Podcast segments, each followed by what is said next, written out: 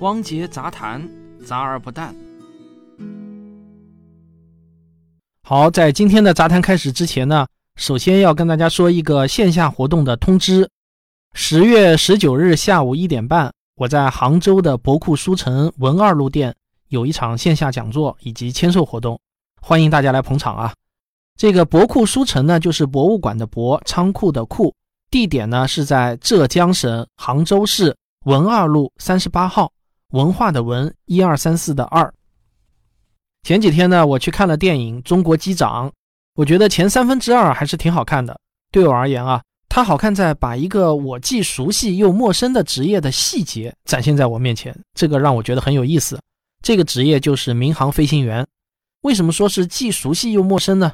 我们先来看一个数据啊，根据原子智库的李迅雷估计，中国坐过民航飞机的人数呢，大约是四亿人左右。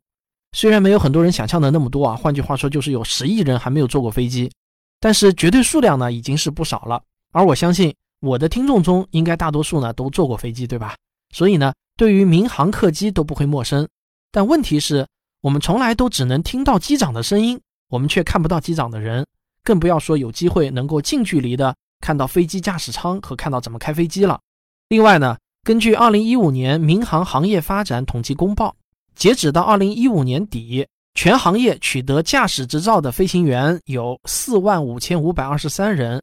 较上年年底增加了五千六百四十二人。那根据这个数字，我估计呢，截止到今天，有飞行执照的飞行员应该不会超过七万人吧？什么意思呢？也就是说啊，人群当中会开飞机的人只有万分之五的比例。你平均要认识两千个人才有机会认识一个飞行员。所以呢，大多数普通人啊是没有飞行员朋友的。开飞机这件事情对于大多数普通人来说啊，都是一件非常稀奇的事情。而我呢，还比较幸运，在我的听众群中就有好几位平时很活跃的机长。那不光有机长，还有修飞机的专业人士呢。《中国机长》这部电影呢，是根据去年川航的一个真实事件改编的。一架空客 A 三幺九杠一百在起飞大约四十分钟后，在一万米的高空，驾驶舱右座挡风玻璃突然呢就破裂脱落，整个飞机就瞬间失压了，驾驶舱的风速超过八百公里每小时。这种风速，那普通人是难以想象的。副驾驶员的半个身子啊，都在施压的瞬间被吸出舱外。但是呢，机长刘传健居然奇迹般的把飞机开回来，并且安全降落了，所有乘客和机组人员全都安全。我看完电影之后呢，我马上就去问我群里的那些机长啊，我就问他们这部电影中的那些细节的真实性到底如何啊？那我得到的答复呢是基本真实。他们的工作流程、环境基本上啊，就是像电影中拍出来的那样，而且故事也基本上还原了当时事件发生的真实情况。只是啊，有一个情节呢是电影虚构的，也就是飞机穿雷雨云的那个情节。这个情节呢还占了整部电影不小的篇幅，也拍得很精彩。因为这个情节是虚构的，所以呢我就格外关心这种情节是否有可能真实的发生。飞机在天上飞的时候。雷雨云的威胁到底有多大？机长又该怎么面对？等等。为了满足好奇心呢，我就拉着一位南航的机长，叫祥子盖地虎，他也是我们科学声音的资深老听众了。我就问了很久。下面呢，我就把他告诉我的一些事情整理了一下，分享给大家听。为了叙述的方便啊，我下面所说的我呢，指的是机长祥子啊，不要搞错了。祥子是这样说的啊。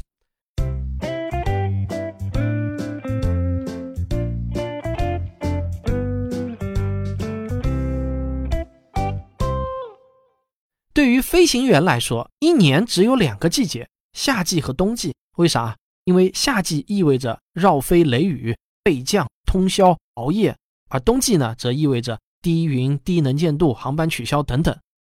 首先，大家要明白一点，穿越雷雨云的本体在任何情况下都是不允许的。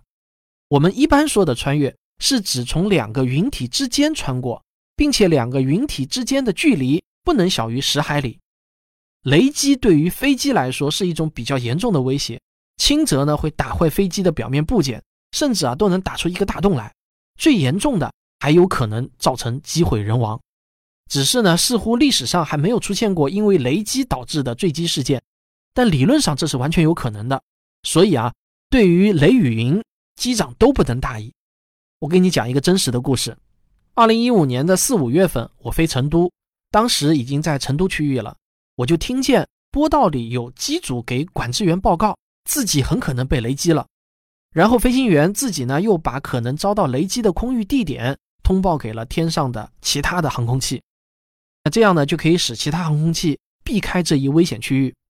我当然也是打开了气象雷达，果不其然啊，一块大概有六十多平方公里的积雨云在我们的一点钟方向。按照我们当时的航迹，如果往前飞的话，那绝对会和积雨云来一个亲密接触的。在气象雷达显示上，积雨云就像一个荷包蛋，但是呢，这个荷包蛋分为三层，最外层是小到中雨区为绿色。中间是中到大雨区是橙色，最中心呢是洋红色，甚至呢有时候会是紫色，这个就是大雨和湍流区。关键是啊，我们的飞机现在呢处于下风方向，虽说风速不大，但架不住极有可能往外抛的冰雹，八九百公里的时速，如果撞上去的话，那绝对不是闹着玩的。所以我就马上决定向上风方向绕飞。我向管制员报告了我的绕飞意图，谁知道啊？竟然没有同意，因为成都周围限制空域比较多，申请绕飞的航空器也很多，而航空器之间又必须要有严格的间隔规定，比如说同向飞行的，那前后机的距离就不得小于二十海里等等。说实话呢，我当时是有点冒冷汗了，我就申请上升高度，哪知道啊，居然又被拒绝了，因为头顶还有相对飞行的飞机，上下间隔也就三百米。这时候啊，我就是双倍冷汗了。那我总不能下降从雷雨的下方过吧？那是只有在 B 站上看那种国外人少系列的视频才会发生的事情。这些视频就向我们生动地展现了为啥中国人比外国人多，因为外国人都喜欢玩命。你们猜猜看，我当时的决定是什么？说出来啊，虽然丢人，但那是最理性的选择。我的决定是在当前位置盘旋等待，因为此时我们距离那块积雨云已经只有十海里了。当时的速度呢？也就是一分多钟的事情就到了，就这样，我等了很久，我们才结束了盘旋等待，最后绕飞成功，顺利落地。中国的上空呢，有一个区域是我们所有飞行员在夏天都最怕的，就是从贵州到江西再到江苏南京这一带。每到夏天啊，从南边孟加拉过来的暖湿气流和北方过来的冷气团相遇，加上长江周边的大量水汽参与。就会形成由西到东长达一千多公里的固球封面。这种天气系统的可怕之处在于，几乎把中国从长江开始分成了一南一北两大块儿。分界线上的封面雷暴从早到晚那是此消彼长。南边的飞机往北方飞会很麻烦，北方的飞机往南边飞也是如此。我们呢把它叫做天雷滚滚。从云图上看啊，就像是一串永远好不了的溃疡。它的高度呢是非常的高，要达到一万米啊是轻轻松松的，而我们民航客机也就飞个一万来米，运气好呢能够飞得比雷暴高，如果运气不好，飞机太重或者空域影响飞不了那么高，那就得想办法从雷暴的薄弱环节穿过去了。我要给你解释一下所谓的薄弱是什么意思啊？就是把气象雷达的增益系统开大，也就是让雷达对回波信号更敏感。然后呢，选一个颜色是绿色的缝隙穿过去。当然啊，这也得遵守相应的法规条款，比如从两块积雨云间穿过去的条件是云体间的距离不得少于十海里之类的。如果绕飞得太远，油量不够，穿吧风险又比较大，那两害相权取其轻，那就只能是硬着头皮穿了。这个时候呢，我的脚趾头就会不自觉地搂紧，手脚也会习惯性的放在相应的操作台上。虽然自动驾驶是接通状态，但在极端环境下，目前人的应变能力还是要大于机器的。我在心里呢就模拟着各种可能出现的突发状况相应的对策，那真是有点像是开了挂的方式来获取异样的信息，比如有没有看见机身附近明显的强烈闪光，有没有听见砰的一声，因为这些啊都是被闪电击中的典型特征。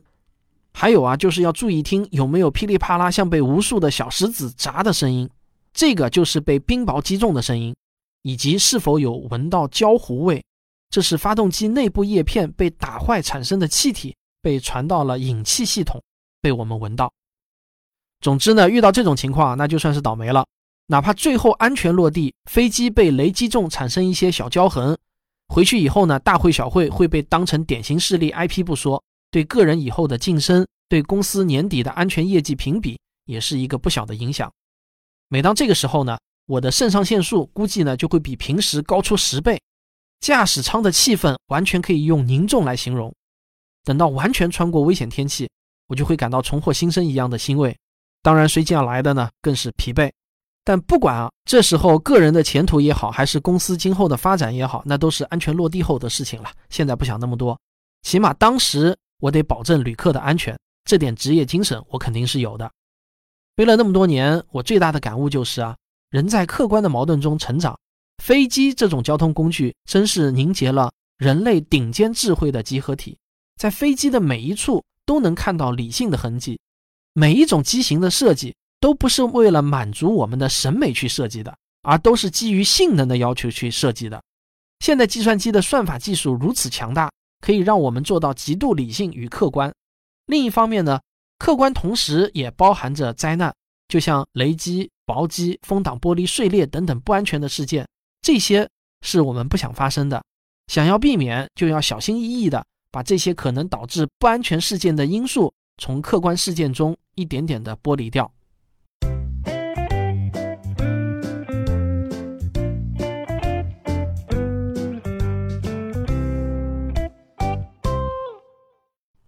好了，那中国机长的话我分享完了，希望大家以后坐飞机的时候啊，也能多想想在机舱中为我们保驾护航的机组人员，这样如果遇到烦心事的话，也能多一点体谅。在万米高空，小小的机舱就是一个真实的命运共同体，不是吗？我是汪杰，汪杰杂谈，咱们下期再见。最后，我还要提醒一下大家，如果你想第一时间听到科学有故事的节目的话，请在微信中搜索小程序“科学声音”，我们所有的节目都在那里首发。